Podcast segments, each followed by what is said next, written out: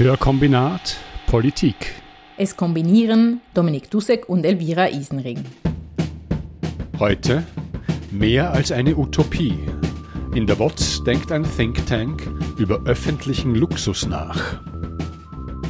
Luxus. Gemäß Duden bedeutet Luxus ein kostspieliger, verschwenderischer, den normalen Rahmen übersteigender, nicht notwendiger, nur zum Vergnügen betriebener Aufwand. Er bedeutet Pracht und verschwenderische Fülle. Nun wird öffentlicher Luxus gefordert. Echt jetzt? Ist nicht eben genau das das Problem, dass die Menschen, zumindest diejenigen in reichen Ländern, bereits viel zu viel verschwenden und damit die Existenz der ganzen Menschheit bedrohen? Privatjet, Swingingpool und 1000 Quadratmeter Wohnfläche mit Seesicht für alle? Nur schon wegen des WEFs diese Woche waren ca. 500 Privatjets zusätzlich unterwegs, Staatsmaschinen und Helikopter nicht mitgerechnet. Ist die Forderung nach öffentlichem Luxus wirklich sinnvoll? Der Begriff öffentlicher Luxus bzw. Public Luxury stammt von George Monbiot. Monbiot ist Autor, Universitätsdozent, Umweltschützer, politischer Aktivist und schreibt für die britische Tageszeitung The Guardian. Mit Public Luxury hat er ein politisches Konzept entwickelt, das aus der Road to Hell des gegenwärtigen Wirtschaftens herausführen soll. Public Luxury ist keine Utopie, sondern ein konkreter Gegenentwurf zur neoliberalen Wirtschaftspolitik. Mit Ideen für eine andere Wirtschaftspolitik beschäftigt sich auch der deutsche Think Tank Communia. Um die Diskussion über Public Luxury in die deutsche Debatte einzubringen, hat er den Sammelband Öffentlicher Luxus herausgegeben. Auch die WOTS hat sich zum Auftakt in das neue Jahr dem Thema öffentlicher Luxus gewidmet, wohl in der Hoffnung, dass ein Flämmchen hinüberspringt und sich auch hier Debatten rund um progressive Wirtschaftspolitik entfachen mögen. Ein frommer Wunsch, bis jetzt scheint die Schweiz dagegen weitestgehend immun zu sein. Wie auch immer. In der WOTS-Ausgabe vom 4. Januar sind mehrere Texte zum Thema öffentlicher Luxus zu lesen. Was ist mit diesem Begriff gemeint? Was steckt hinter dem Konzept des öffentlichen Luxus? Und wie soll dieses Konzept in die Politik einfließen? Hier bei uns zu Gast ist Communia-Mitglied Vincent Jans. Dominik hat mit ihm gesprochen. Vincent Jans, du bist dabei bei dem Think Tank Communia, der in Berlin sitzt. Jetzt vor allem auch für unsere Hörerinnen in der Schweiz, äh, die den Think Tank vielleicht nicht so kennen. Was ist denn dieser Think Tank Communia und welche Leute sind dort tätig? Wo kommen die her? Communia ist ein junger Think Tank. Äh, momentan sind sieben aktive Menschen, die bei uns arbeiten und ähm, wir haben uns 2020 gegründet. Communia ist eine Organisation, ein Think Tank, der Strategien für eine demokratische Wirtschaft, öffentlichen Luxus und Vergesellschaftung entwickelt. Wir arbeiten eng mit sozialen Bewegungen äh, zusammen und organisieren Konferenzen, wie zum ersten Mal im Jahr 2022 im Oktober. Da haben wir die erste große Vergesellschaftungskonferenz in Berlin organisiert. Wir organisieren gerade eine zweite ähm, jetzt im März, wo wir einen Fokus Klimagerechtigkeit äh, und Vergesellschaftung setzen und arbeiten jetzt in den kommenden Jahren äh, zum Thema Vergesellschaftung im Energiesektor, ganz konzentriert auch eng zusammen mit äh, Vergesellschaftungsbewegungen wie RWE und Co. enteignen im Rheinland. Genau, und haben jetzt auch noch dieses Buch äh, veröffentlicht, Öffentlicher Luxus, wo wir viele von diesen Themen Vergesellschaftung und darüber hinaus demokratische Wirtschaft vielleicht ein bisschen anders verpacken wollten, ein bisschen äh, zugänglicher für die Menschen zur Verfügung stellen wollten. Ja, wenn du sagst, ihr arbeitet jetzt eng mit also zivilen Bewegungen zusammen, eine hast du ja schon genannt. Kannst du vielleicht noch ein, zwei andere aufzählen, die mit euch da zusammenarbeiten? Wir sind eng auch mit der Initiative Deutsche Wohnen und Co. enteignen in Berlin ver, verflochten, sagen wir mal. Also da verfolgen wir auch ganz gespannt die Entwicklungen, ähm, wo es jetzt auch in die Vorbereitung für den zweiten Volksentscheid geht. Äh, mit RWE und Co. enteignen im Rheinland arbeiten wir eng zusammen und darüber hinaus äh, mit weiteren Gruppen die versuchen mittels Vergesellschaftung private Konzerne wieder in, in gemeinwirtschaftliche Form zu überführen. Darüber hinaus auch mit der Klimabewegung zusammen und, äh, und so, aber unser Fokus liegt auf der Vergesellschaftungsbewegung, wenn es denn, denn eine gibt. Du hast jetzt das Wort Vergesellschaftung ja schon öfters selbst gebraucht. Das Buch Öffentlicher Luxus ist ja schon vom Titel her würde ich mal sagen, ein bisschen eine Provokation oder jedenfalls so der Versuch, sich ein Wort anzueignen, das jetzt in äh, um es mal breiter zu sagen, kapitalismuskritischen Kreisen nicht so wahnsinnig äh, oft gebraucht wird, das Wort äh, Luxus.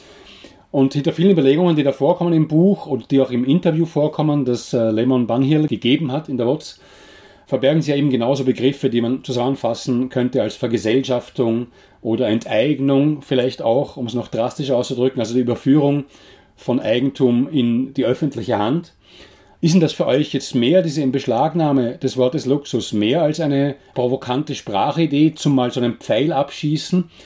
Was gewinnen wir nach eurer Meinung genau, wenn wir eben das gebrauchen, wenn wir von öffentlichem Luxus sprechen?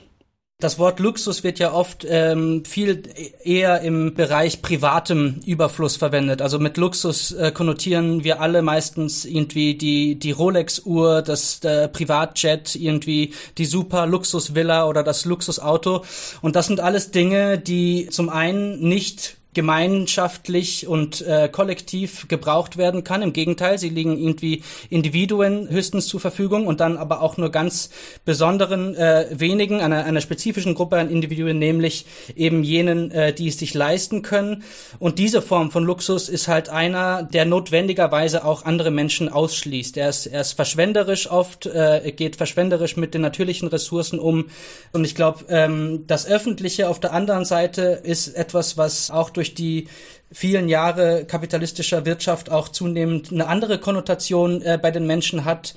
Ähm, wir denken an öffentliche Verkehrsmöglichkeiten, öffentliche Räume in, in der Stadt äh, etc. Viele wünschen sich, dass diese Dienstleistungen ähm, für besser funktionieren, äh, wo, wo wir alle aber auch auf der anderen Seite so sehr von ihnen abhängig sind. Und ich glaube, der Begriff öffentlicher Luxus enthält somit auch irgendwie zwei Ebenen. Er beschreibt auf der einen Seite Dinge, nämlich die wirtschaftliche Daseinsvorsorge, von der wir alle abhängig sind, die wir alle auch tagtäglich nutzen, meistens, in den meisten Fällen, und die aber eigentlich eine Selbstverständlichkeit sein soll. Also das ist natürlich dann eben noch nicht Luxus, sondern eben eine Selbstverständlichkeit. Und die Wahrheit ist aber, dass sie für die allermeisten Menschen auch zunehmend entweder schlecht funktioniert und bröckelt oder auch einfach für viele Menschen auch gar nicht mehr zugänglich ist. Und insofern ist es schon so, dass für viele Menschen einfach der bedingungslose Zugang zu diesen verschiedenen Dienstleistungen tatsächlich ein Luxus darstellen würde. Und dann ist sozusagen sehr wohl auch die zweite Komponente, äh, die wir uns nehmen, mit dem Wort zu sagen, es geht um die öffentliche Daseinsvorsorge. Sie soll aber nicht nur funktionieren. Sie soll also quasi nicht nur ein Leben für alle ermöglichen, sondern sie soll auch so weit ausgebaut und so viele verschiedene Bereiche mit einschließen, dass es auch wirklich ein gutes und ein schönes Leben für alle ermöglicht. Also ein Mehr an dem, was, was ein, ein, ein Leben an sich ermöglicht. Das ist auch irgendwie das, was wir wollen und was wir mit dem Begriff auch versuchen mit einzubeziehen. Kannst du vielleicht noch ein bisschen äh, genauer ausführen, was fällt alles für euch, für Communia, unter öffentlichen Luxus, also unter äh, Dinge, die ein schönes Leben ermöglichen und die für alle zugänglich sein sollten? Öffentlicher Luxus äh, bedeutet in erster Linie der bedingungslose Zugang zu all den Dingen, die fast alle und fast alle fast jeden Tag brauchen. Dazu gehören Bildung, Mobilität, Wohnraum, medizinische Versorgung und Energie, aber dann auch Kunst, digitale Infrastruktur, öffentliche Räume in unseren Städten und Parks, öffentliche Schwimmbäder, diese ganzen Sachen, die wir alle benutzen und brauchen, die müssen ausgebaut und für alle bedingungslos zur Verfügung gestellt werden. Hm, jetzt, ich will nicht extrem lang rumreiten auf dem Wort, aber vielleicht noch eine letzte Frage zu dem. Genau die Sachen, die du jetzt aufgezählt hast, sind ja für viele Menschen genau das Gegenteil von Luxus. Eben, es sind Sachen, von denen man sich eigentlich denken müsste, dass sie allen äh, zur Verfügung stehen sollten oder für alle zumindest leistbar sein sollten. Wenn man jetzt hier das Wort Luxus sozusagen umwidmen will, wie kann man den Menschen mehr bewusst machen, dass es sich zumindest abzeichnet, dass solche Selbstverständlichkeiten für immer mehr Leute eine Art Luxus werden? Was wirklich wichtig ist dabei, ist, dass, also wenn wir, wenn wir Menschen davon begeistern sollen, nehmen wir das Beispiel Klimaschutz. Wenn Klima, wenn wir Menschen für einen wirklichen Klimaschutz begeistern wollen, dann muss man äh, ihnen ein Angebot machen, was bei den realen Problemen der Menschen ansetzt und ihr Leben auch konkret verbessern kann. Und ich glaube sozusagen diese Perspektive mit öffentlichem Luxus, für mich macht es immer ganz gut äh, deutlich, wenn man in der Stadt äh, läuft und immer wieder sieht man äh, eine Werbung für eine Fläche, die, die gerade brach liegt und dann steht da, hier sollen neue exklusive Luxus-Apartments entstehen. Und da ist ja irgendwie auch der Witz dabei, dass es ja schon im Wort steckt. Exklusive Luxus-Apartments. Diese Apartments sind exklusiv. Sie werden niemals allen zugänglich sein, sondern eben nur den wenigen, die es sich leisten können. Und andersherum, glaube ich, ist, ähm, ist eben ein inklusiver Luxus, ähm, könnte ja genauso entstehen, indem man auf dieser gleichen Fläche ähm, einen, einen öffentlichen, bezahlbaren Wohnraum ähm, entstehen lässt, der sozusagen allen an diesem Luxus teilhaben lässt. Und ich glaube, so diese Verbindung, wo, wo Mieten ständig steigen, wo Menschen äh, zunehmend aus den Städten verdrängt werden, ist für alle schon irgendwie spürbar, dass, dass, dass dieser Luxus, diese Form von Luxus, der dann natürlich eine leicht andere Konnotation annimmt, es ist nicht mehr der gleiche Luxus wie früher und dennoch ein deutliches Mehr, ein deutlicher Gewinn für die allermeisten Menschen, dass der auch für sie äh, möglich und auch sogar vielleicht auch notwendig ist. Viel zu hohe Mieten sind auch in Schweizer Städten ein großes Problem. Warum soll Wohnraum Banken, Versicherungen und Immobilienfirmen gehören, nur damit diese daraus Profit schlagen? Aus heutiger Perspektive wäre es unbestritten ein Luxus, wenn Wohnen als Gemeingut betrachtet würde und der Profitlogik entzogen würde. Stell dir vor, du müsstest zum Beispiel in Zürich eine neue Wohnung suchen und würdest tatsächlich in nützlicher Frist eine bezahlbare Wohnung finden. Und wie sieht es in anderen Bereichen aus? Die Privatisierung von Staatsbetrieben erfolgte in der Schweiz schrittweise und nur zum Teil. Der Strommarkt zum Beispiel wurde ab den 1990er Jahren privatisiert. In 90 Prozent der Fälle sind die Hauptaktionäre von Stromversorger und Netzbetreiber jedoch Kantone oder Gemeinden. Zum Glück. Bei Privatisierungsmaßnahmen, die immer als Liberalisierungsmaßnahmen bezeichnet werden, man spricht von der Öffnung des Marktes und es schwingt eigentlich immer ein Freiheitsversprechen mit, geht es konsequent um eines, um private Gewinnmöglichkeiten. Und solcherlei privaten Gewinnmöglichkeiten können wir uns eigentlich nicht mehr leisten. Wir können es uns nicht mehr leisten, Gewinne zu privatisieren und Verluste zu sozialisieren. Diese Politik muss radikal auf den Kopf gestellt werden. Jetzt kommt ja in eurem Buch, aber auch in diesem Interview, das Lehmann Banhill der WOTS gegeben hat, äh, immer wieder zur Sprache, dass ihr konstatiert im Zusammenhang mit all diesen Überlegungen, dass die linke Bewegung in einer Krise zurzeit sich befindet. Kannst du vielleicht sagen aus Sicht von Communia, worin besteht die Krise? Was ist das Problem, mit dem sich die Linke heute herumschlagen muss? Ich glaube, wir würden sagen, dass wir alle als Linke eigentlich in den vergangenen Jahren viel zu sehr in der Defensive verblieben sind. Wir haben unsere Kämpfe viel mehr daran ausgerichtet, sozusagen für, für das Mindeste eigentlich noch zu erkämpfen und zu erhalten, während das große Bild, sagen wir mal, das große Narrativ, die großen Ideen äh, eigentlich schon lange vorher von, von konservativen Kräften übernommen wurden und auch gestaltet werden. Und ich glaube, unsere Aufgabe besteht jetzt als Linke darin, aus dieser Defensive rauszukommen und eben auch eine gewisse Zukunftsvision, die aber nicht nur sozusagen Utopie ist, sondern sich auch in einer konkreten Programmatik übersetzen lässt, damit sozusagen aus dieser Defensive zu kommen und wieder proaktiver zu werden und den Leuten auch wirklich irgendwie äh, eine Zukunft bieten zu können, die sozusagen ja vielleicht ein bisschen in die Offensive geht. Du hast ja schon äh, erwähnt, dass ihr äh, nächster Schwerpunkt oder einer eurer nächsten Schwerpunkte die Klimapolitik sein wird. Und die Klimapolitik ist ja jetzt das, auch wenn man sich äh, Abstimmungsergebnisse der letzten Zeit anschaut, ist ja so ein bisschen ein Paradebeispiel dafür, äh, vor welchen Schwierigkeiten man steht, wenn eine teure Aufgabe ansteht, die aber zumindest doch von sehr vielen Leuten als wahnsinnig notwendig empfunden wird in dem Wirtschaftssystem, in dem wir leben. Man kann ja durchaus diese, diese negativen Abstimmungsergebnisse in Bezug auf Klimapolitik so deuten, dass viele Wählerinnen einer Politik misstrauen, die jetzt vor allem so daherkommt, dass man sich mal einschränken muss, wo sie dann befürchten, dass ihr eigenes privates Leben, irgendwelche Leute, die nicht wahnsinnig viel Geld haben, durch Maßnahmen, durch klimapolitische Maßnahmen noch schwerer und noch teurer wird. Und das sind das Sachen, die sich völlig außerhalb irgendeines politisch-akademischen Rahmens abspielen, sondern es sind Sorgen und Überlegungen, die sich, also in Deutschland Millionen, würde ich sogar sagen, Wählerinnen und Wähler machen. Äh, welche Ideen hat denn Kommunia, um aus dieser verfahrenen Situation rauszukommen? Einerseits ein notwendiges Anliegen zu haben und andererseits die Gefahr, dass dieses Anliegen für viele sehr, sehr teuer wird. Ich glaube, was dabei ganz ähm, zentral ist, ist, dass diese ökologischen Notwendigkeiten, vor denen wir stehen, und auf der anderen Seite die soziale Realitäten, die die meisten Menschen ähm, spüren und leben, die müssen überhaupt kein Widerspruch sein, sondern die werden ganz bewusst gegeneinander ausgespielt und zum, zum Widerspruch gemacht durch die herrschende Politik.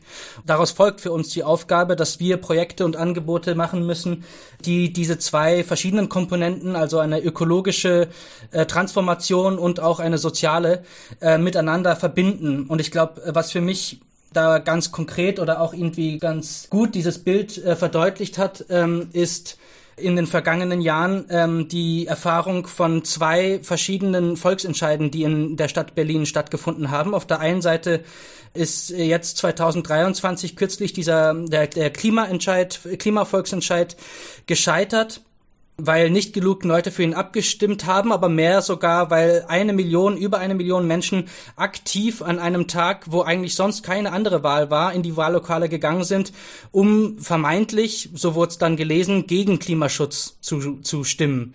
Und ich glaube, unsere These oder das, was wir daraus lernen, ist äh, eigentlich nicht in erster Linie, dass diese Menschen per se gegen Klimaschutz wählen, sondern dass sie halt wissen und merken, dass wenn sie jetzt unter den gegenwärtigen Herrschaftsverhältnissen für mehr wählen, dass die Kosten von dieser Transformation auf sie abgelegt werden wird, wo die Miete, die sie bezahlen, eh schon kaum bezahlbar ist. Wenn dann auch obendrauf noch eine ökologische Sanierung fällt, dann werden sie diejenigen sein, die am Ende des Monats dann auch noch diese erhöhte Mietezahlung haben. Im krassen Vergleich dazu steht halt der Volksentscheid von Deutsche Wohnen Co. enteignen 2021, der mit so einem ja provokanten Begriff Enteignung doch neun, mit 59 äh, Prozent äh, gewonnen hat, mit dem Vorschlag, die Immobilienkonzerne, die über 3000 Wohnungen in Berlin haben, zu enteignen und zu vergesellschaften. Und ich glaube, da ist eben genau der Unterschied, weil die Leute gemerkt haben, es setzt genau da an, an einem Problem, was mich in meinem Alltag betrifft, nämlich meiner viel zu hohen Miete und aber zur gleichen Zeit auch den Gegner äh, ganz klar identifiziert, der für die Transformation quasi aufkommen muss, und zwar die privaten Konzerne. Und du meinst genauso eine Identifikation des Gegners und sozusagen ein, ein Klarstellen der Leute, die, die man bekämpfen muss äh, politisch, das fehlt äh, für euch in, in der Klimapolitik? In der Klimapolitik denke ich schon. Ich glaube, die Klimapolitik wird viel zu häufig über eine Verzichtdebatte geführt, wo die allermeisten Menschen dazu aufgerufen werden, ähm, jetzt auch noch im privaten Bereich, wo der öffentliche Bereich auch schon währenddessen bröckelt und dann zusätzlich auch noch in ihrem privaten zu verzichten. Und das ist sicherlich notwendig auf vielerlei Ebene, aber zur gleichen Zeit kann ich genauso gut verstehen, dass für einen Großteil der Bevölkerung Verzicht gerade jetzt heutzutage sich anmaßend anhört, wenn von oben gesagt werden, jetzt müssen wir auch noch auf unser Auto, unser eigenes privates Auto, unser Steak oder wie auch immer verzichten. Und darum geht es auch nicht, sondern es geht auch nur darum, dass wir diesen privaten Verzicht in unserem Buch machen wir ein quasi das Gegenüber auf von öffentlicher Luxus, das ist nämlich private Suffizienz. Und ich glaube, private Suffizienz, nämlich in einem Rahmen im Privaten zu leben, der das Private doch noch für alle gut ermöglicht und erhält und halt aber nicht über die eigenen Verhältnisse zu leben, das kann nur auf einer gerechten Art und Weise passieren, wenn auf der anderen Seite das Öffentliche gestärkt und zwar auch nicht zu wenig. Und das heißt jetzt in Bezug auf die Klimadiskussion oder Energiediskussion, dass man einfach bei den Konzernen zum Beispiel ansetzen muss, die wirklich massiv viel Energie verbrauchen. Genau, also die ersten Gegner, die man identifizieren muss, sind, sind die Konzerne, die so viel Energie verbrauchen, dass quasi kein Individuum oder auch keine Bevölkerung in, mit ihrem privaten Einsparen auch dagegen ankommen kann. Und auf der anderen Seite auch eben genau diese Konzerne sind, die dann zum Beispiel auch bestimmen, wie eine Energiewende funktioniert und zwar nur so, indem sie auch weiterhin die Profite draus schlagen. Und ich glaube eben nur, um dann an der Wurzel anzusetzen, die Eigentumsfrage zu stellen und irgendwie zu, zu sagen, inwiefern diese privaten Konzerne RWE und Co.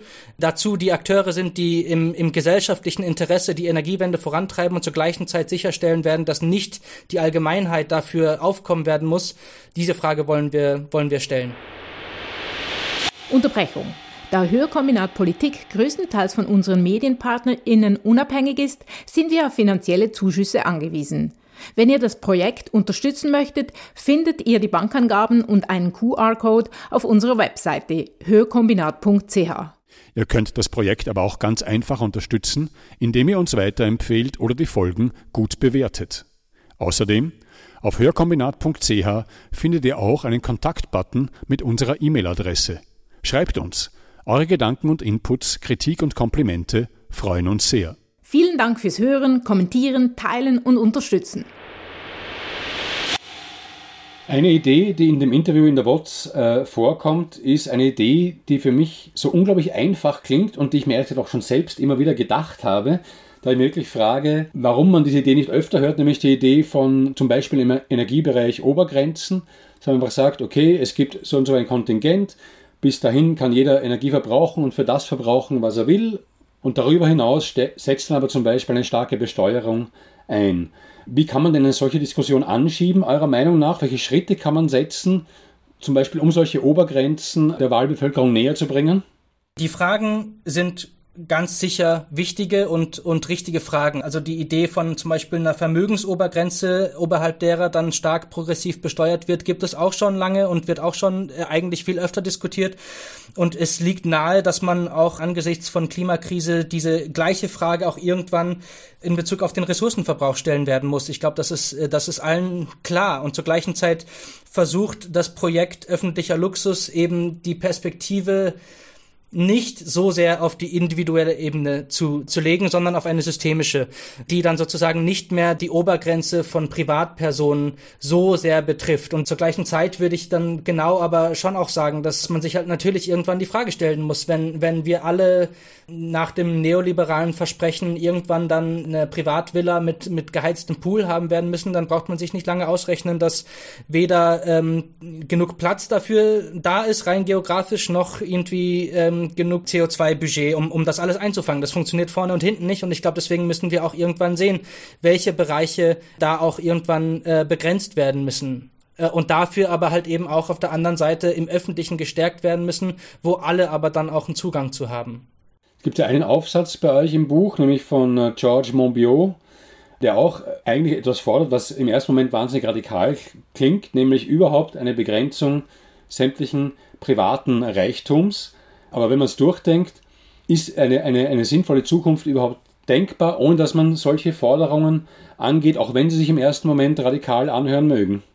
Unsere Antwort wäre ganz klar nein. Also ich glaube, man muss sich diese Frage stellen. Ähm, mein Kollege Lukas hat mir gerade eben gesagt, dass äh, Oxfam neulich äh, einen Bericht bezüglich des Weltwirtschaftsforums in Davos gerade nochmal veröffentlicht hat, äh, was gezeigt hat, dass die fünf reichsten Männer der Welt seit 2020 ihr Vermögen verdoppelt haben, während fast fünf Milliarden Menschen weltweit ärmer geworden sind. Und ich glaube, diese Entwicklung kann man nicht äh, aufhören und stoppen, wenn man nicht über Obergrenzen spricht. Zumal auch, dass diese exponentielle Ansammlung an Reichtum sich auch ganz konkret in andere Faktoren übersetzt, nämlich in welcher die, die die Klimakrise ganz direkt vorantreiben. Also ich glaube, dieser Reichtum von Superreichen jetzt bei dem Beispiel äh, entsteht ja ganz konkret und ganz direkt über solche Sachen, die eigentlich der ganzen Gesellschaft schaden, nämlich Pandemie, Inflation, fossile Energien, Krieg. Und ohne darüber zu sprechen, dass diese Form von privaten Reichtum ähm, begrenzt werden muss, kommen wir, kommen wir nicht weiter. Ich möchte nochmal zurückkommen auf diese Krise der Linken, über die wir vorher gesprochen haben.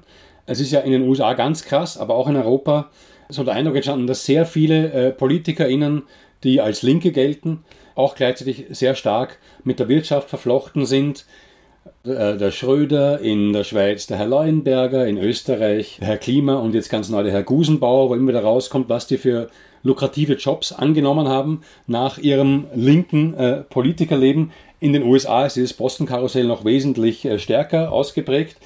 Wie kann man jetzt als, als junge linke Bewegung oder als junger linker Think Tank, sagen wir mal, wie es Kommunia ist, wie kann man solchen Entwicklungen entgegentreten? Weil ich würde mal sagen, auch diese Wahrnehmung trägt zur Krise der Linken bei, auf jeden Fall in Abstimmungsergebnissen. Ich glaube, zuallererst ist es da wichtig anzuerkennen, dass Macht in Politik und Wirtschaft sehr wohl sehr eng verwoben sind. Das stimmt, diese Beobachtung. Und zur gleichen Zeit ist ja dann das Dramatische daran, dass die politische Sphäre ich setze mal hier auch ein vermeintliches rein, aber die politische Sphäre ja in erster Linie ähm, eine demokratische ist und als demokratisch verstanden wird, auf die wir mit Wahlen Einfluss nehmen können. Der gegenüber ist aber die wirtschaftliche Sphäre ganz selbstverständlich eine, die der Demokratie weitestgehend entzogen ist. Es ist keine Sphäre, die von uns als Gesellschaft demokratisch gestaltet werden kann, sondern sie wird von Privatinteressen, von privaten Konzernen in erster Linie äh, und deren und deren Shareholdern äh, gesteuert und gestaltet. Und ich glaube, anzuerkennen, dass dieser gesamte Bereich der Wirtschaft wieder unter demokratische Kontrolle gesetzt werden muss, dass wir auch als Gesellschaft nicht nur in der Politik, sondern auch in der Wirtschaft mitbestimmen müssen, was wie unter, unter welchen Bedingungen produziert und verteilt wird. Das ist ganz elementar wichtig. Und ich glaube, Comunia als, als kleiner Think Tank von aktuell sieben Menschen kann da noch nicht äh, irgendwie die große Gegenbewegung loslösen, aber unsere Rolle steht ja auch darin, soziale Bewegungen allen voran darin zu unterstützen, Druck von unten aufzubauen, um eine Bewegung in diese Richtung auch äh, zu stärken. Zum Schluss will ich gerne noch einen weiteren, bisschen radikal klingenden im ersten Moment Satz äh, zitieren, wieder aus dem Interview in der WOTS mit Lemon Barniel von Communia. Lemon hat in der WOTS gesagt, wir müssen die Exklusivität des privaten Luxus angreifen, um die Grundversorgung aller zu ermöglichen. Und gleichzeitig heißt es in eurem Buch ja, dass man in all diesen Prozessen der Vergesellschaftung äh, sicherstellen muss, dass es für die allermeisten etwas zu gewinnen gibt. Welche Maßnahmen, welche Prozesse kann man in Gang setzen, um das sicherzustellen? Seid ihr sicher, dass man auch den Menschen, auf die es dann ankommt, also Schluss den Bürgerinnen und Bürgern, den Wählerinnen und Wählern, kann man ja verständlich machen, dass es tatsächlich für die allermeisten etwas zu gewinnen gibt? Ich bin fest davon überzeugt, dass die allermeisten Menschen regelmäßig mit Alltagssorgen konfrontiert sind. Kann ich meine Miete nächsten Monat zahlen? Wie finanziere ich äh, die Pflege meiner Eltern? Kann ich mich auf den öffentlichen Nahverkehr verlassen? Kann ich es riskieren, zum Arzt zu gehen, wenn ich einen zum Beispiel gebrochenen Fuß habe, aber keine Aufenthaltspapiere habe? Das sind sozusagen die, die ganz alltäglichen Fragen, die die allermeisten berühren und beschäftigen. Und ich glaube, wenn diese Dinge garantiert wären, dann wäre das Leben nicht nur für die allermeisten schöner, sondern ähm, es würde uns auch die Angst nehmen, die wir alle momentan alltäglich und auch immer mehr spüren. Und ich glaube, um das zu erreichen, ist es wichtig, diese Frage, die jetzt in verschiedenen wirtschaftlichen Bereichen auch gestellt wird, ich nämlich zu schauen, inwiefern sozusagen diese wirtschaftlichen Bereiche der Daseinsvorsorge, die für uns theoretisch dieses gute ermöglichen, äh, Leben ermöglichen könnten, aus diesem Profitzwang entzogen werden und so nämlich äh, das Gemeinwohl der Menschen eigentlich äh, in den Fokus nehmen können überhaupt.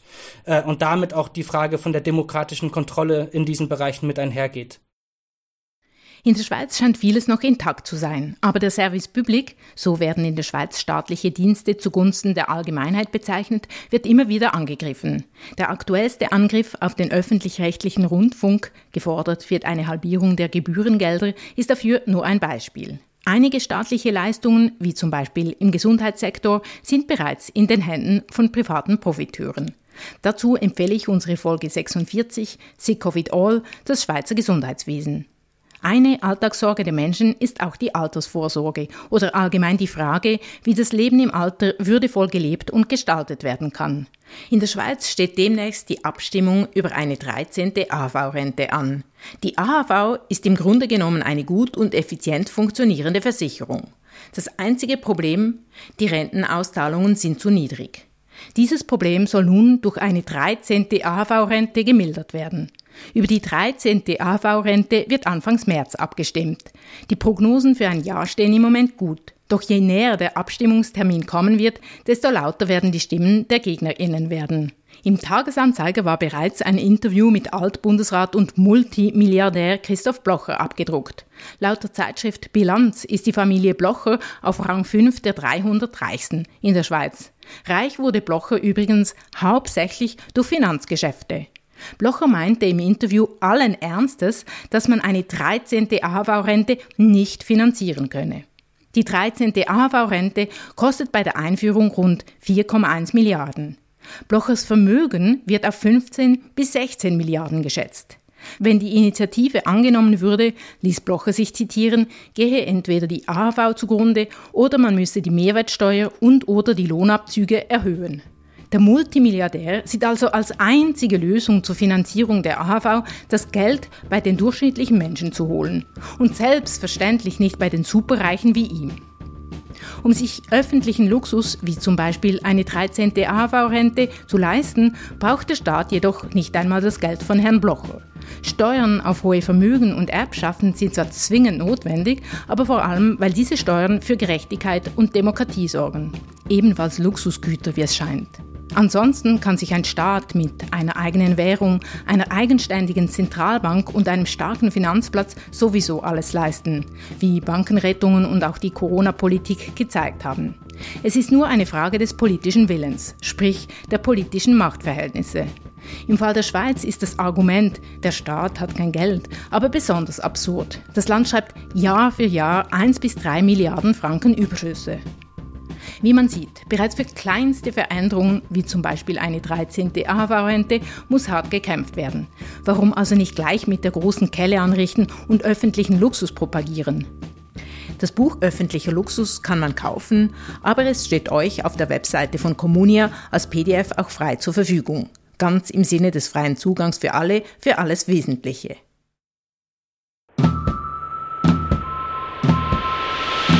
Hörkombinat Politik. Es kombinierten Elvira Isenring und Dominik Dussek.